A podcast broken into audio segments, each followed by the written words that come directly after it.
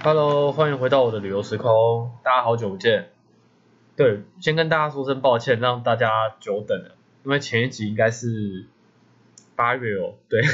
前一集我忘记是八月还是九月录制。对，好，那先跟大家说一下，因为这一阵子啊，我在工作上面有遇到一些新的挑战，所以更新的频率就不是那么快。因为我前面去参加了我们饭店的一个年度的工作检讨的会议，那同时在职场上，我也是去参加一个晋升的考试，就是从最一般的专员，然后想办法去晋升到组长。那其实不外乎就是要去加一些薪水。对，好，那讲到这边，其实可能会跟大家前面有一集听到的，就是我对于自己工作的一些规划可能会有所不同。因为我一开始最开始的时候，本来是希望工作就是前四年一个县市去待一年。所以其实本来是没有打算要深耕一个县市，甚至是说在这边有职务上的晋升，所以我自己其实对于晋升这个选项，自己内心也是犹豫了很久，所以今天想说就借由这一集来跟大家聊一聊一下这样的那个，聊一下自己最近新进的一些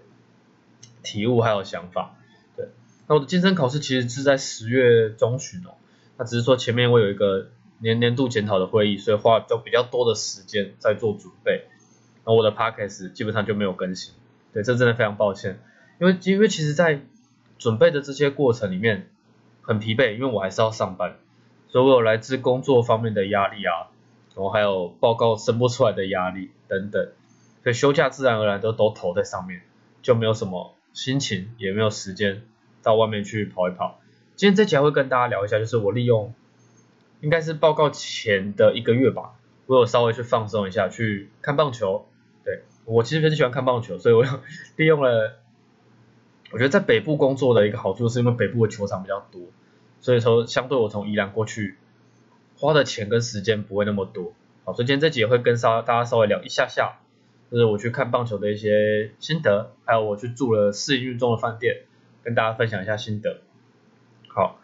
那其实。来这边工来宜兰工作其实蛮，其实一年多了，所以一原本是打算说一年，然后做差不多我就要往西半部工作，开始往下一个县市去探索跟发展。那在宜兰这边为什么会选择多留一年？其实遇到工作上遇到非常非常多好的同事，就我觉得跟他们的情谊应该就不是同事，而是真的把他们当成是朋友，所以这也是让我选择留下来的一个的一个决定之一啊。只是说留下来之后，我没有想到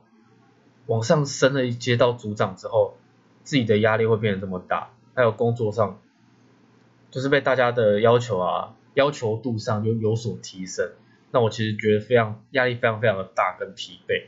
就像我从升上来之后，我是十一月初开始正式要开始接触这些班别，但其实到现在才十一月中吧。录制这一集的时候是十一月十二，其实我说真的，我身心俱疲。因为怎么做怎么不对，再加上我的个性本来就不是一个太强势的人，所以在很多方面，最后就只好摸摸鼻子就认。一开始我其实都很想要去反驳他们，因为有些事情真的就不是，真的就不是我的，我的我我觉得我的问题根本就不是，所以我会提出我的我的看看法跟想法，对。但是后来一次两次三次之后，其实我觉得自己心会非常的会有点心寒。后面其实我就不太想要再反驳，你们怎么想就怎么样吧。对啊，这这是我最近在工作上遇到的一些一一些瓶颈啊。那也因为遇到这些瓶颈跟晋升之后，我花了更多更多的时间在工作上，也就压缩到了我去找行程啊，然后去介绍宜兰的一个，就是去介绍宜兰分享景点的一个时间哦。所以这边也也不禁让我在受尽挫折之后，会不会去思考说。这样真的值得吗？这样子跟我一开始最初出发点到外县市工作，它是它是我最一开始想的那样吗？对，这是我最近自己常常在夜深人静的时候，自己会问自己的一个问题哦。本来是想说到自己本来没有比较没有在发展的县市，有机会去开创一些新的景点跟故事，就像在台东，我在单一年在台东真的过得非常非常充实哦。那到宜兰之后，因为这边的工作量真的比较大，所以可能在找寻经验上真的没有那么的顺利。那好不容易已经慢慢有一点步步上轨道，对，应该可以这么说。所以我开始有更多的时间可以准备去找景点的时候，来了一个晋升考试，升不升？因为因为经济压力，你必须得升，对，那你升了上去之后，整个整个工作越来越多，真的是让我真的完全没有心情去找景点，那我其实就有点萌生退役，对，好，所以就是跟大家稍微稍微抱怨一下，好，那讲到这边，干一杯，好，那为什么这一集会会干一杯呢？其实这集的另外一个主题就是。天庄新母干一杯，饭店试营运初体验。好，那为什么是天庄跟新母？哎，不是天庄跟哎天母跟新庄？为什么呢？因为我在九月初啊，去台北看棒球，主要就是去这两个球场。我去三天两夜，我两个球场都有去。所以今天我现在就来跟大家分享一下这次在球场上的一些体验还有感想。好，那九月虽然说在台湾已经算秋天。但其实如果说大家有机会去看棒球的话，因为它都是早大概晚上六点开打，那可能打到九点。对，虽然说是秋天，但其实还是蛮闷热。所以这时候在球场，除了自己买饮料之外，我最喜欢最喜欢做的一件事，就是买上一杯冰凉的生啤，或者是那种罐装的啤酒，哇，真的超赞，配现场的气氛啊等等。所以这边推荐给大家，如果说会喝酒的听众朋友，如果说有机会到球场的话。真的可以试看看，就买一杯啤酒，然后慢慢的看球，然后再搭大众运输工具回去。好，今天跟大家分享这两座球场，其实它的公共运输都非常非常的方便啊。首先先讲天母，天母的话，它的场地啊，是我目前去过台湾的球场里面，我自己觉得算是最好的，对，不夸张，我觉得它的球场的球场的那种维护的品质啊，真的是非常非常的棒。比起之前在台中看经典赛的时候，那个球场。我个人觉得还要更完整，对，好，那如果要排序的话，那应该应该先跟大家说，我我去过哪些球场，其实没有很多，我就是这次的天母，然后新庄，然后桃园，还有高雄澄清湖，对，我就目前就是去这几个，对，啊，台中是去看经典赛，对，啊，高雄是好像是前年的冠军赛吧，对，就是偶尔会去看，那桃园是去看乐天，去看李多惠，对。所以就是总总结起来，球场的那种品质，我觉得天母是最好的。对，那其实就是搭捷运，然后搭台北捷运红线，搭到我忘记到明德还是到芝山站下车，我在附近可以买一些吃的啊，我再搭计程车去球场，不会很贵哦。计程车的话，那时候搭是过去是一百出，所以如果你两个人去的话，一个人平大概五十块。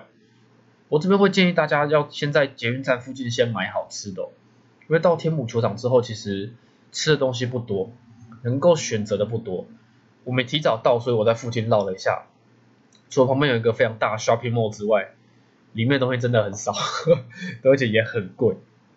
所以会建议大家，如果说有机会要去看棒球的话，可以先在外面买一买东西再过去。里面我觉得性价比最高的就只有啤酒，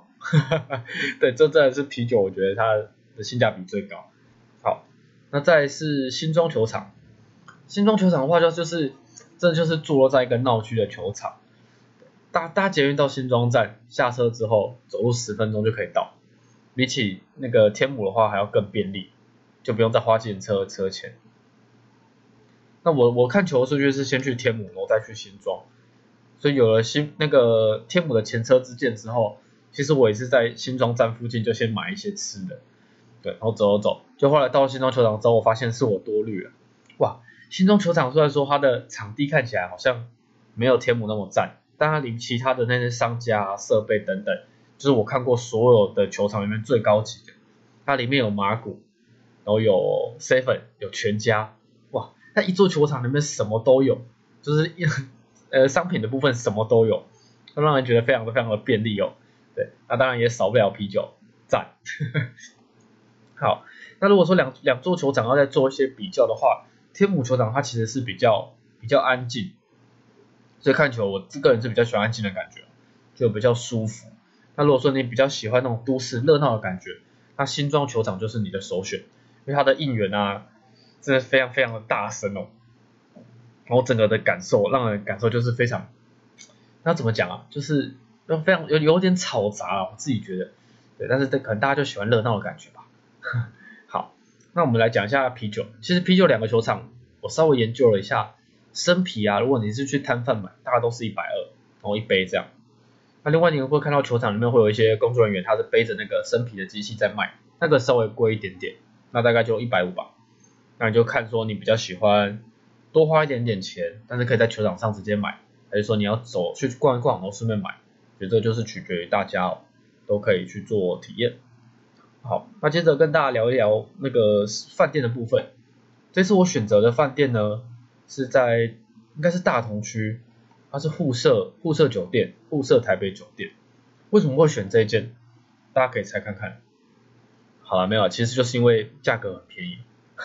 他在台北，然后两天，我记得好像是四千多块含早，对，四千多块含早两天，其实在台北，我个人觉得不是那么好找。有饭店的话，所以那时候看到就跟跟同伴讨论要不要订，好，然后后来订完之后，看它的外观跟 Google 的评论其实都还不错。它的外观其实就是那种巴洛克式的建筑，当然 Booking 上面它的照片是有晚上有开灯，所以看起来就有那种。应该是说富丽堂皇的感觉，所以我那时候觉得，嗯，如果说有机会晚上拍个照，应该是很漂亮。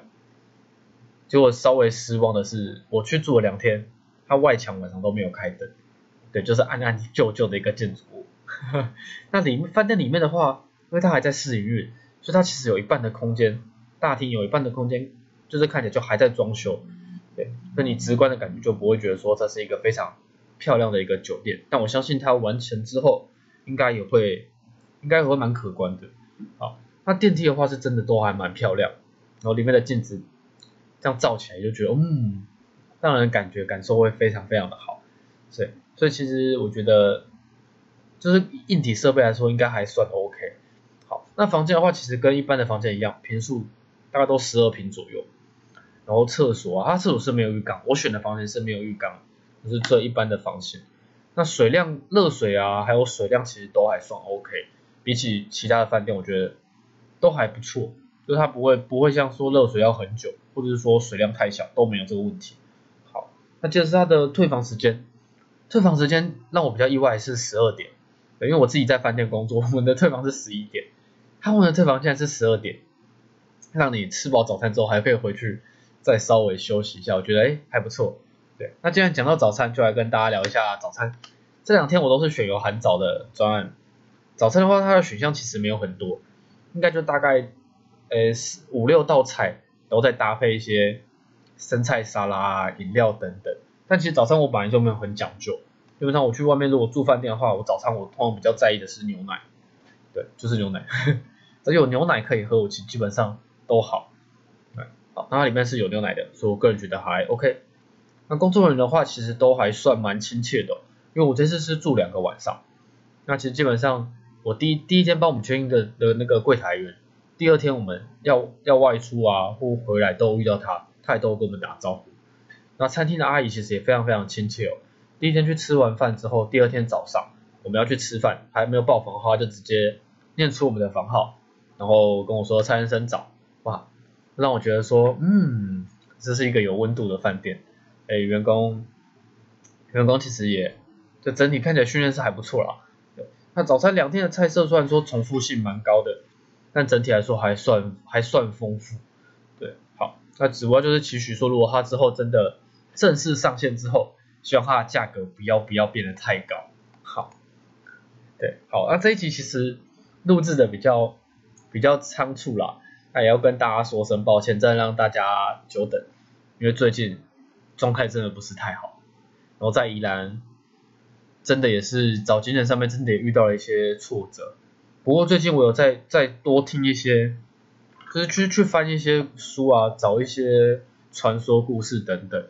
那都，然后也要想办法把它去写成自己的东西，然后透过去当地采访，呃，不是不是采访，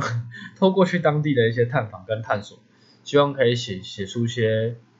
比较有比较有深度的故事，我再跟大家做分享，就像在台东找蓝宝石一样，